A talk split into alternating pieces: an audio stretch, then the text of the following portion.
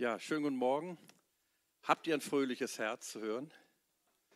Okay, dann zeig mir mal, wie man fröhlich hört. Okay.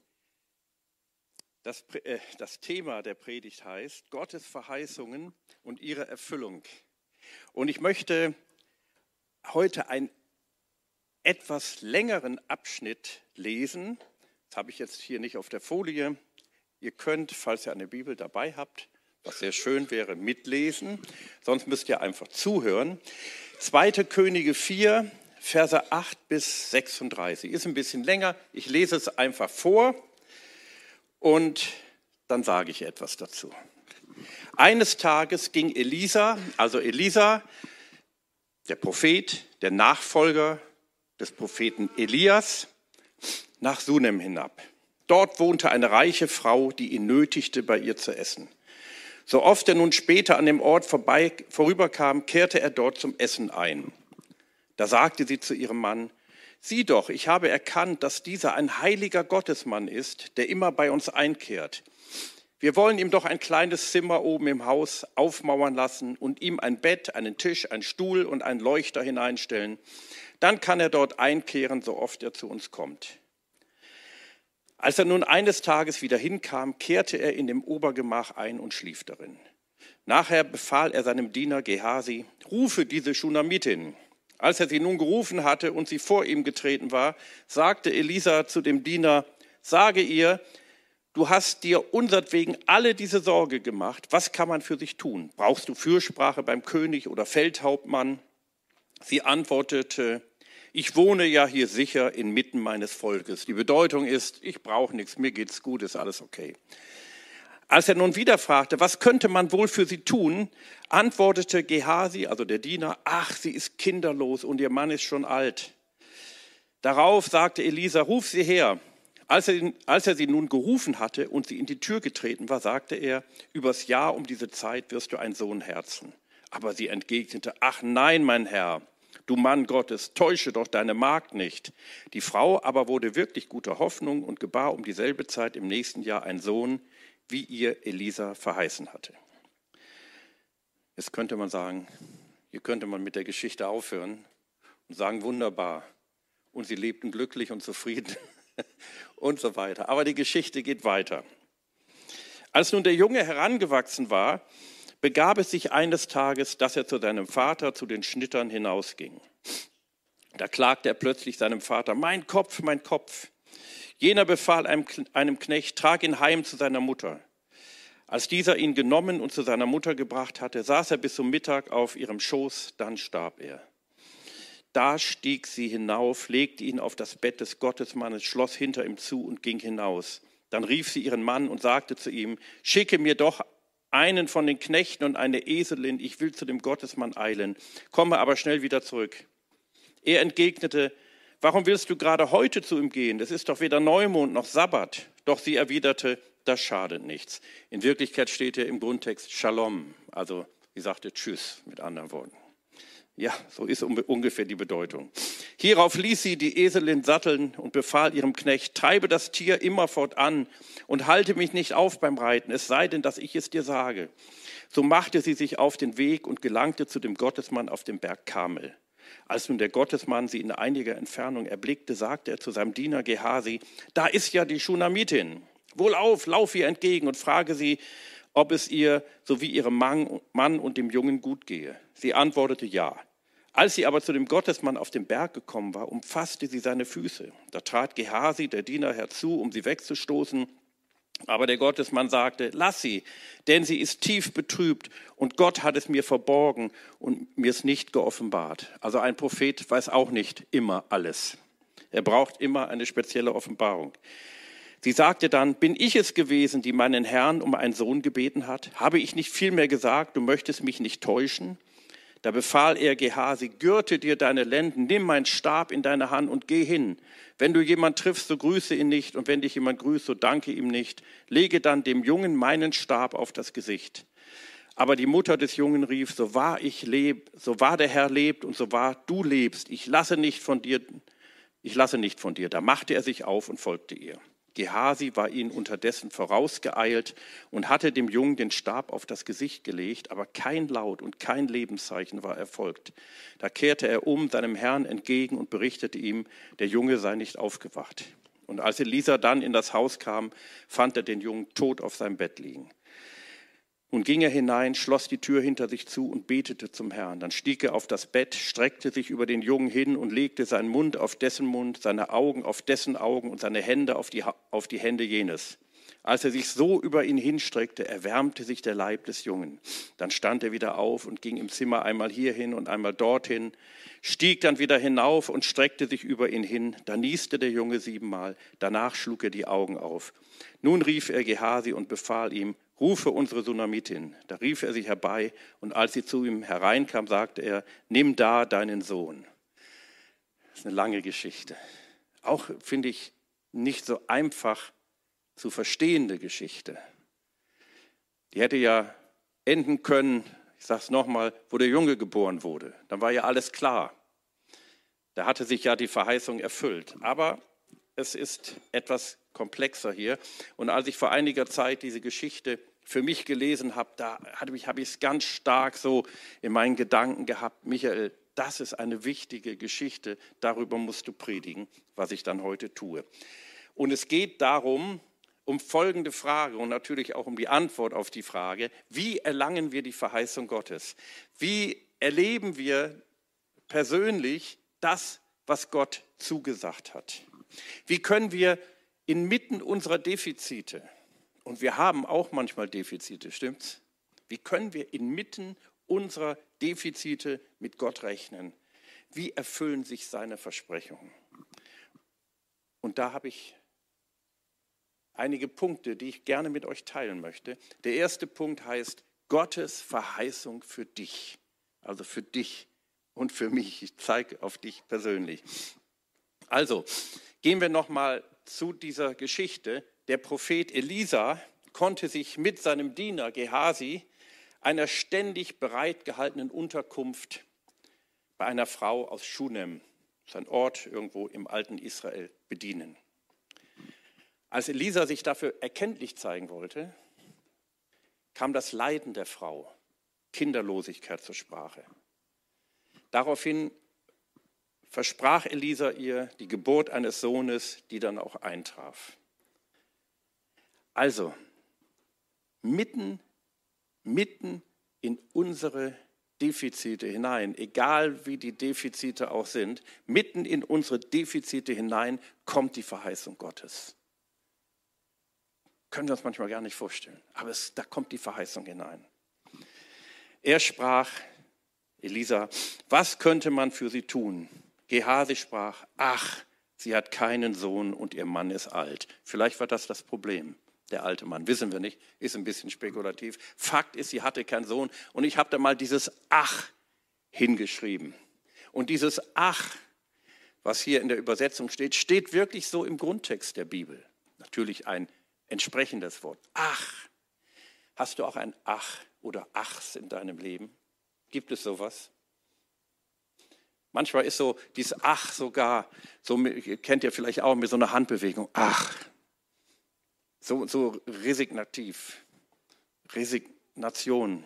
Ach, ich glaube, wir haben das alle in unserem Leben.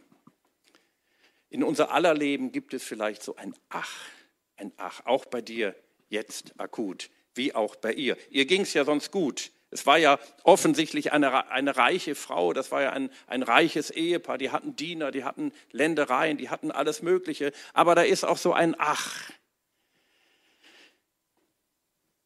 Es gibt Unmöglichkeiten. Aber jetzt kommt es. Es gibt Unmöglichkeiten, auch bei dir und bei mir. Es gibt Dinge, ja, die laufen nicht so rund.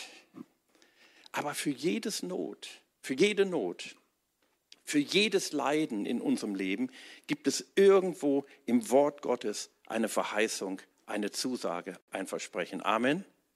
Das darfst du glauben. Wichtig ist dann natürlich die Bibel kennen, das Wort Gottes kennen. Elisa wird ja hier der Mann Gottes genannt. Er steht für Gott. Also das Versprechen, welches er der Frau gab, war als ob Gott es ihr gegeben hätte. Das, war, das kam nicht von ihm selber und sagt, ich verspreche dir was. Nein, es, war, es kam vom Herrn. Er war ein Prophet und er redete im Auftrag des Herrn. Und die Verheißung erfüllte sich. Einfach so. Ich sage es nochmal. Die Frau wurde schwanger, der Junge geboren und alles war gut. Aber die Geschichte geht weiter. Später starb der Junge und jetzt geht's los. Jetzt fängt eigentlich die eigentliche Geschichte richtig an. Der Junge starb. Und hier sehen wir die Aktivität unseres Feindes, des Teufels, des Diebes, wie Jesus ihn auch bezeichnet in Johannes 10, Vers 10. Ich habe diese Stelle schon oft zitiert und werde eigentlich nicht müde, sie zu zitieren. Da heißt es, der Dieb kommt nur, um zu stehlen und zu schlachten und zu vernichten, zu zerstören, kaputt zu machen. Der Dieb kommt. Allerdings steht da auch, ich aber, Jesus, bin gekommen, damit sie das Leben haben und es in Überfluss haben. Aber manchmal kommt der Dieb, manchmal kommt der Dieb heute in dein Leben hinein und was macht ein Dieb? Er stiehlt. Er nimmt, was ihm nicht gehört. Aber das ist ja die Art und Weise eines Diebes. Er raubt, er ist ein Räuber. Und jetzt kommen wir zum zweiten Punkt. Also wir haben die Verheißung Gottes. Und jede Verheißung Gottes muss im Glauben ergriffen werden. Die Verheißungen sind da, die Zusagen sind da, aber wir müssen sie im Glauben ergreifen, sonst sind sie da, aber nicht hier oder bei dir.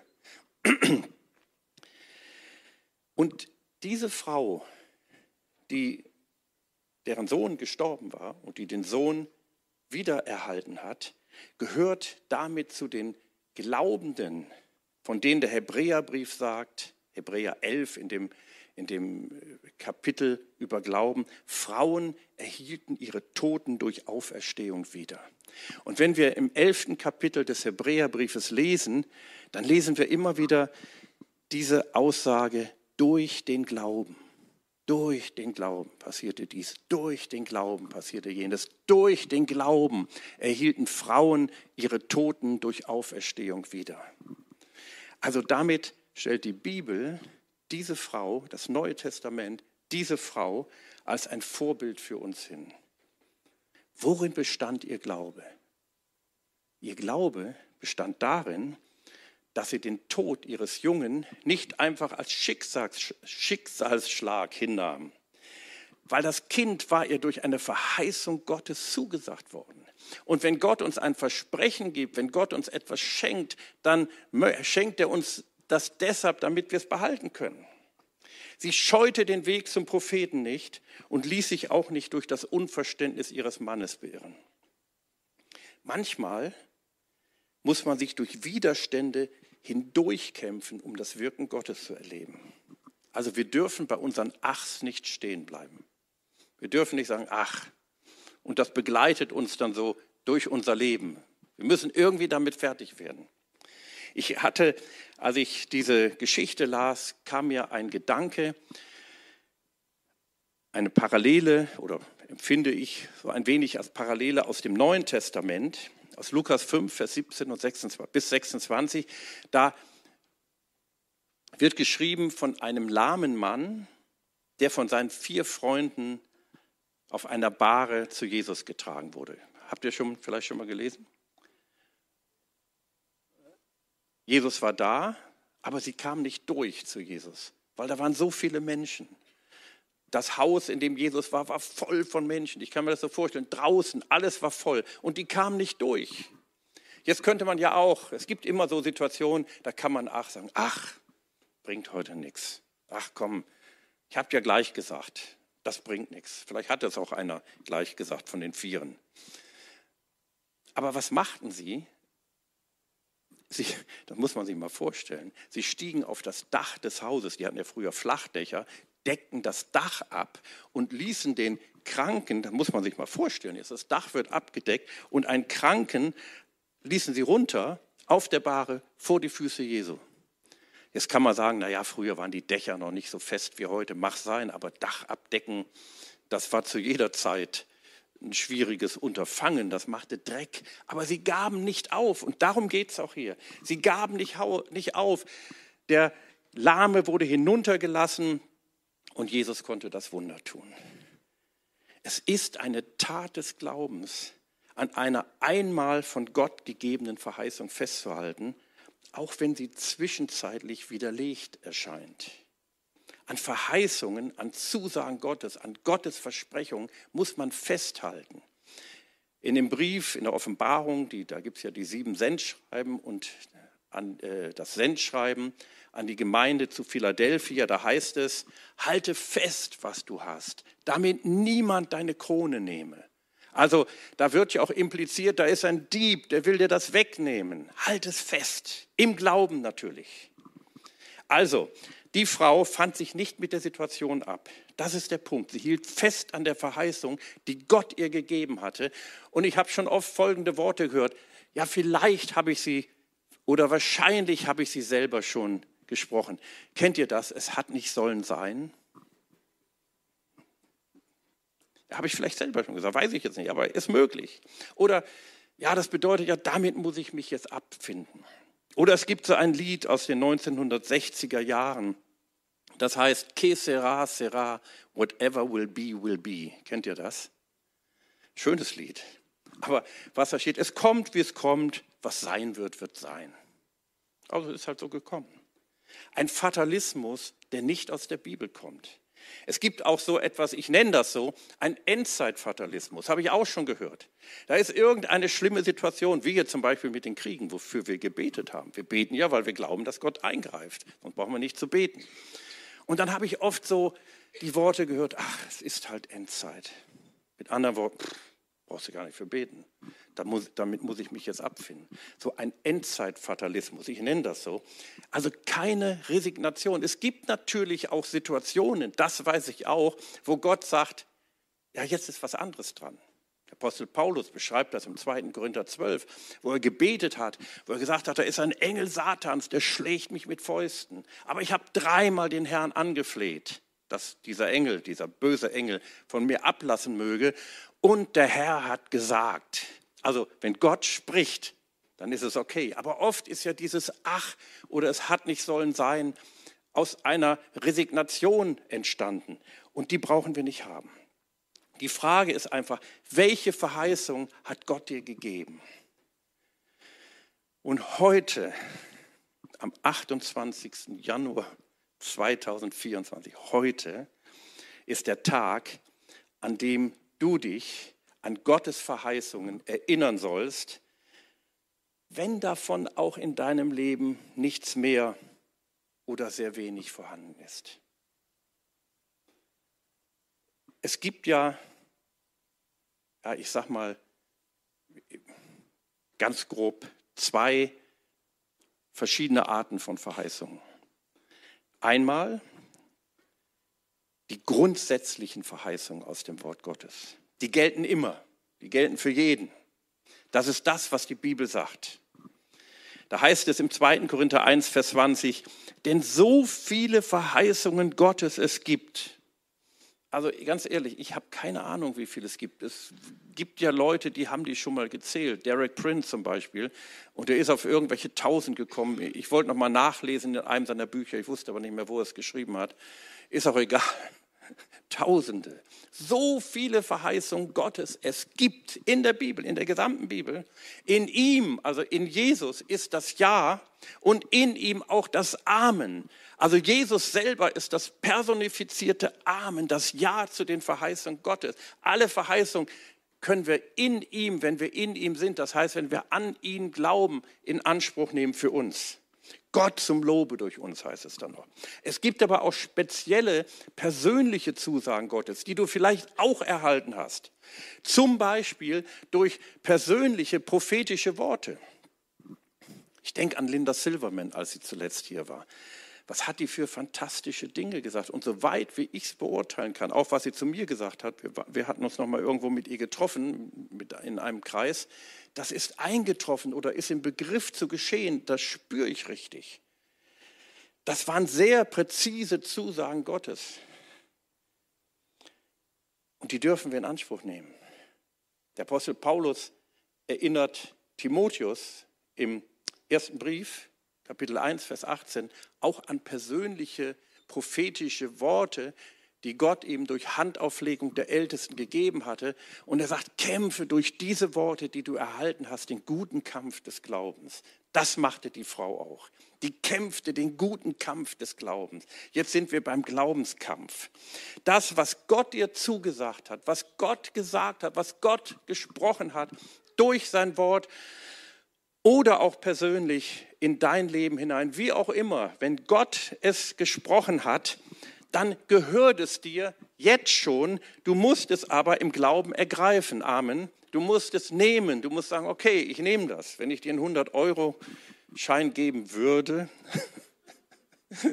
ich rede jetzt bewusst im, im Konjunktiv, ähm, und ich halte dir hin, dann musst du ihn nehmen. Also ich, ich bin bereit, für mich ist es schon so, er gehört dir, aber solange du ihn nicht nimmst, gehört er dir nicht, obwohl er dir gehört. Und so ist das mit den Zusagen Gottes auch. 2. Korinther 4, Vers 18. Da wir nicht auf das Sichtbare sehen, sondern auf das Unsichtbare. Denn was sichtbar ist, das ist zeitlich, was aber unsichtbar ist, das ist ewig. Glaube gründet sich einzig und allein auf Gottes Wort. Nicht auf unsere Gedanken, nicht auf das, was wir uns einbilden, sondern auf das, was Gott gesprochen hat. Das, was Gott dir zugesprochen hat, gehört dir bereits, ist aber noch unsichtbar ist irgendwo im unsichtbaren Bereich. Aber durch den Glauben holst du das Unsichtbare in das Sichtbare hinein. Der Glaube ist der Kanal, durch den die Verheißungen Gottes fließen. Das hat diese Frau erlebt. Jetzt schauen wir mal, es geht weiter. Nächster Punkt, der heißt, und jetzt schauen wir mal genau, wie die Frau reagierte. Dranbleiben und beharrlich sein. Dranbleiben und beharrlich sein. Also sie ging zu Elia. Ihr habt, ich habe die Geschichte gelesen, ich wiederhole das jetzt nicht alles. Elia kam mit, nee, Elisa, danke. Elisa, Ralf, warst du das? Ralf weiß Bescheid. Elisa, der Nachfolger von Elias. Sie ging zu ihm hin, weil er hat ihr ja durch ein prophetisches Wort diese Verheißung gegeben. Und Elisa schickte seinen Diener fort. Also er nahm das schon ganz ernst. Er schickte seinen Diener hin, der ihm den Stab aufs Gesicht legte. Es passierte nichts. Und sie, muss ich mal vorstellen, sie hielt die Füße des Propheten umklammert und sagt, ich lass nicht los. Du kannst machen, was du willst, bis du selber mitkommst. Und er ging dann mit. Also bleiben wir erstmal bei dem Stab. Der Stab, den der Prophet Elisa dem Gehase, seinem Diener, gab, den er auf ihn legen sollte, ist ein Symbol für den Glauben. Es hat zwar nichts gebracht hier, aber da komme ich gleich drauf, oder zunächst nichts gebracht, ist es trotzdem richtig, was er tat, empfinde ich. Der Stab ist ein Symbol für den Glauben. Denken wir an den Stab des Mose. Was hat er durch den Stab für Dinge getan? Gott sagte, halte deinen Stab über das Meer und das Meer teilte sich. Und immer wieder agierte er durch seinen Stab. Oder ich erinnere mich auch an Psalm 23, Vers 4, wo es heißt, wenn ich durch das Tal der Todesschatten gehe, fürchte ich kein Unglück, denn dein Stecken und dein Stab, also du bist bei mir, dein Stecken und dein Stab, die trösten mich. Oder ich denke an Psalm 110, Vers 2. Das waren so Gedanken, die mir einfach kamen, wo es heißt, das Zepter deiner Macht wird der Herr ausstrecken aus Zion. Das Zepter des Glaubens, der Stab, der Hirtenstab. Gebrauche deinen Stab, nimm deine Autorität wahr, sprich im Glauben. Das ist immer richtig. Jetzt sagst du, ja, aber es hat ja nichts gebracht. Ja, warten wir mal ab. Ich kann mich erinnern, eine Geschichte, ich habe mit Karin letztens noch abgestimmt, weil ich mir nicht mehr ganz sicher war. Ähm, bei der Geburt nee, nicht bei der Geburt, Quatsch, am ersten Geburtstag einer unserer Töchter, also ein Jahr später. Also sie hatte Geburtstag. Und Karin wollte natürlich einen schönen Kindergeburtstag ausrichten.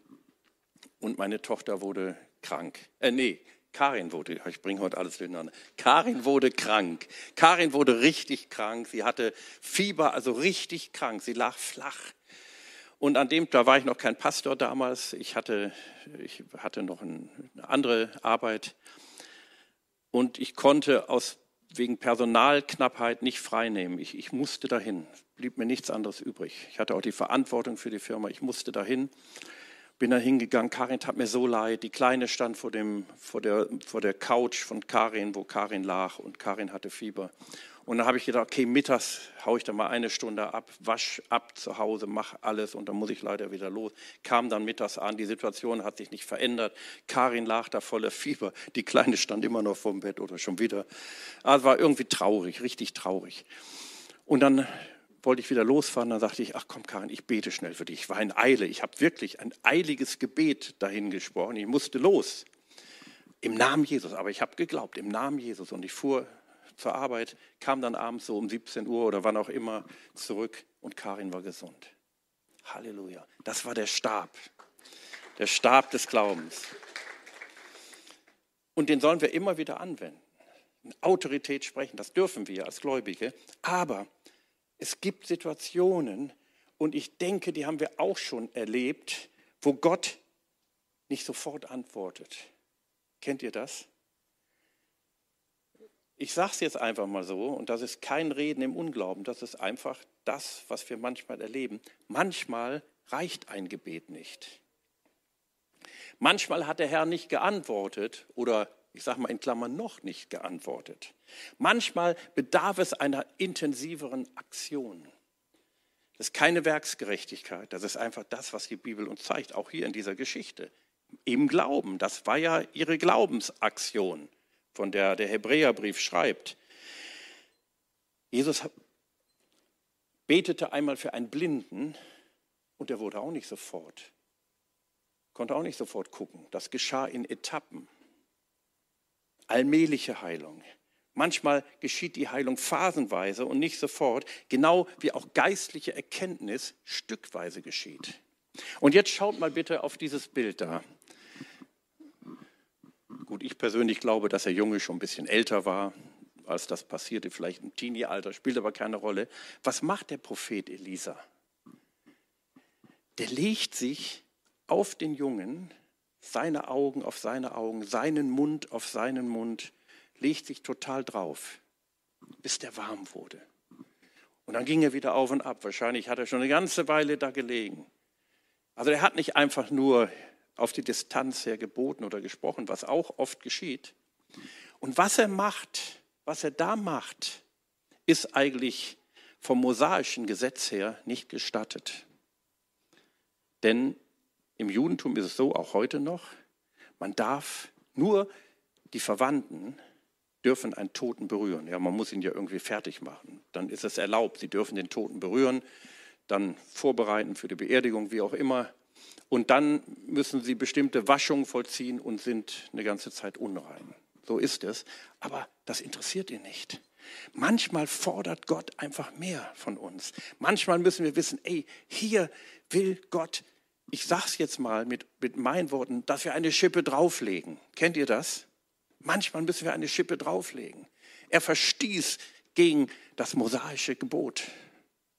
Aber das hat Jesus auch getan. Jesus hat das auch gemacht. Jesus hat zum Beispiel bei dem Jüngling von Nain, der gestorben war, die Bahre angerührt. Man durfte nicht nur nicht einen Toten anrühren, sondern auch allem, mit dem der Tote in Verbindung war. Wenn du das Bett hinterher gemacht hast, wo der lag, warst du genauso unrein. Also Jesus hat es auch gemacht. Er setzt sich darüber hinweg. Jesus hat zum Beispiel auch diese, dieses zwölfjährige Mädchen, die Tochter des Synagogenvorstehers, an der Hand ergriffen als sie noch tot war. Aber das ist ein Agieren im Glauben, denn Jesus sah sich schon wieder lebendig. Und das war hier auch. Also der Tod war ja nicht das Endgültige. Jetzt will ich nicht sagen, wir sollen für alle Toten beten. Aber das ist natürlich hier auch ein krasses Beispiel. Aber Gott möchte uns damit etwas ganz Besonderes sagen. Einmal machte Jesus Folgendes. Da war auch ein Blinder, Johannes 9, muss ich mal vorstellen, was Jesus da macht. Spuckt auf die Erde, macht ein Brei, klatscht ihm den Blinden auf die Augen und er wurde geheilt. Und die Pharisäer und Schriftgelehrten, die ärgern sich hinter darüber, weil er am Sabbat das gemacht hat. Nicht, dass er den Blinden geheilt hat. Er hätte zu dem Blinden sagen können, sei gesund. Dass er ein Brei hergestellt hat. Es gibt Überlieferung, jüdische Überlieferung zu jener Zeit, die sagen, das Herstellen eines Breies ist Arbeit. Also er hat gearbeitet. Manchmal müssen wir uns über solche Dinge hinwegsetzen. Ich, ich habe einmal, schon auch eine Weile her, einen, einen Film gesehen.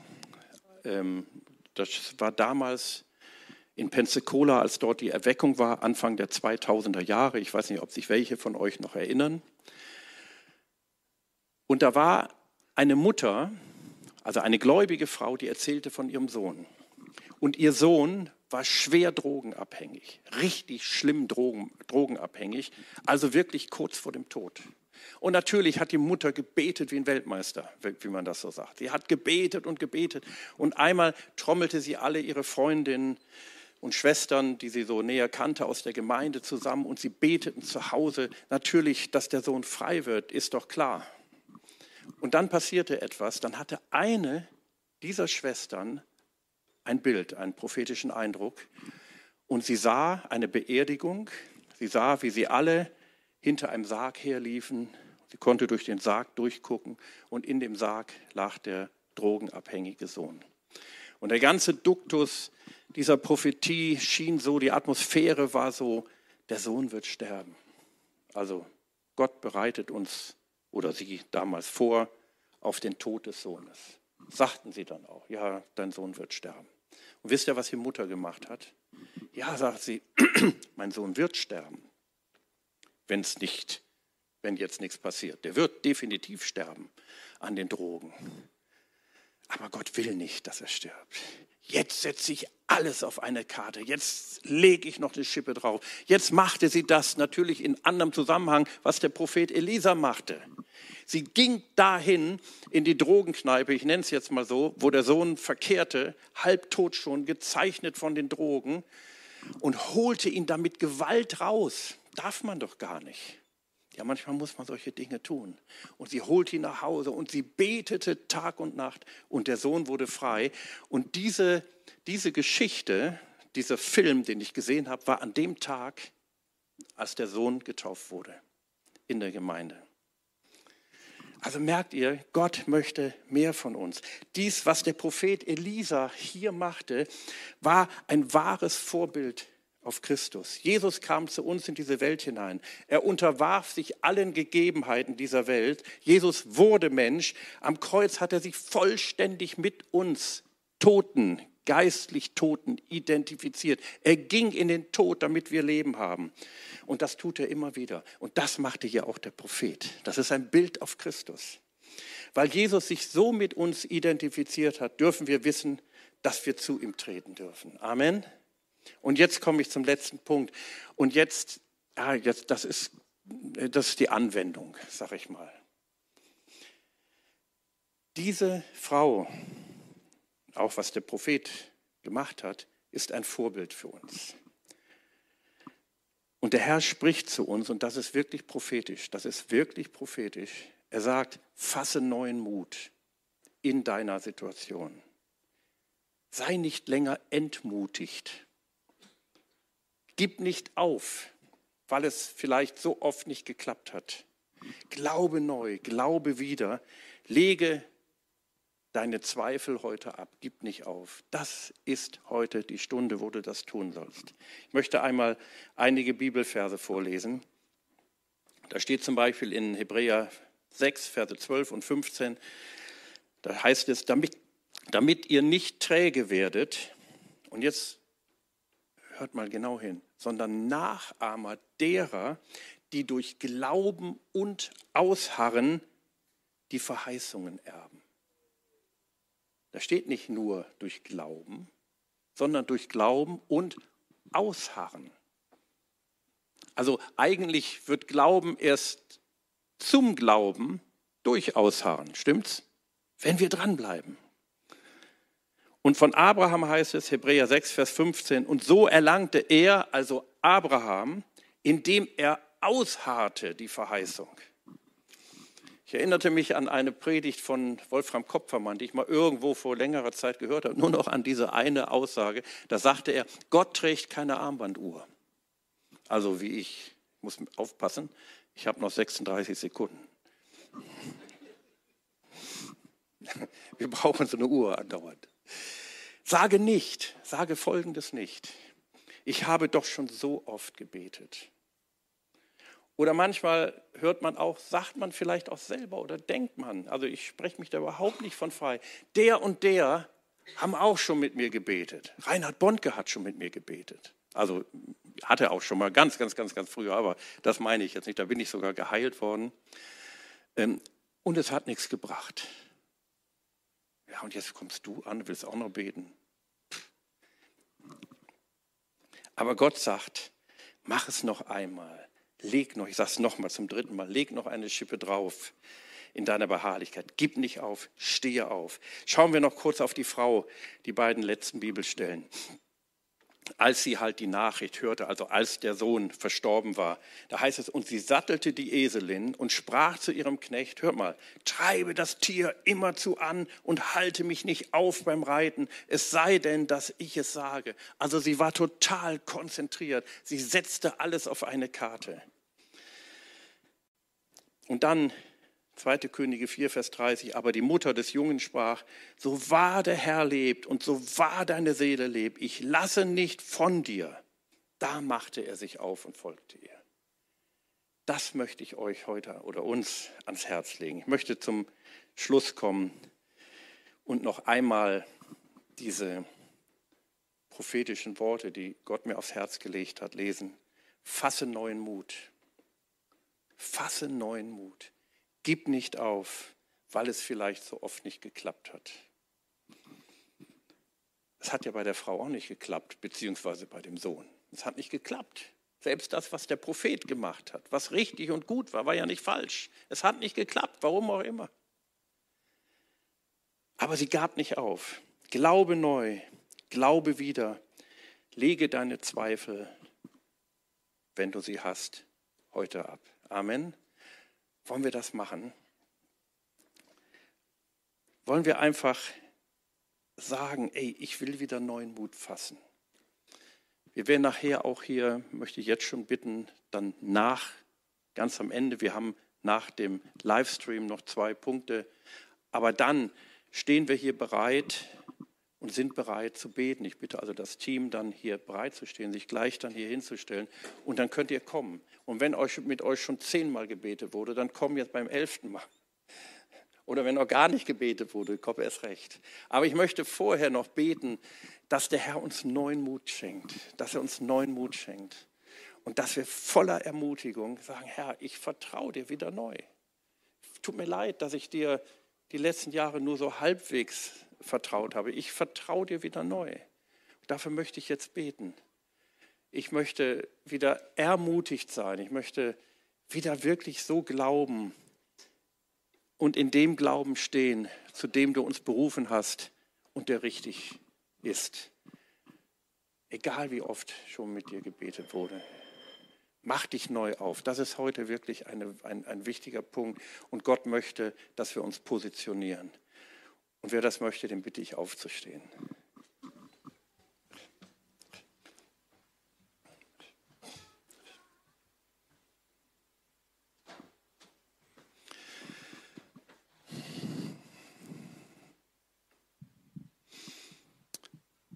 Herr Jesus, ich danke dir für dieses Wort, Herr, was du mir aufs Herz gelegt hast. Für uns alle, Herr. Herr, ich danke dir, Herr, dass wir nicht bei unseren Achs stehen bleiben müssen und sollen und wollen, sondern, Herr, dass wir neu, und ich bete für uns alle, Herr, auch für mich, dass wir uns neu positionieren, egal was passiert ist oder was nicht passiert ist, Herr, dass wir neu glauben und neu nehmen. Egal worum es sich handelt, worum es sich dreht, ob es Krankheit ist oder irgendwelche anderen Dinge, Niedergeschlagenheit, irgendwelche Dinge, wofür wir gebetet haben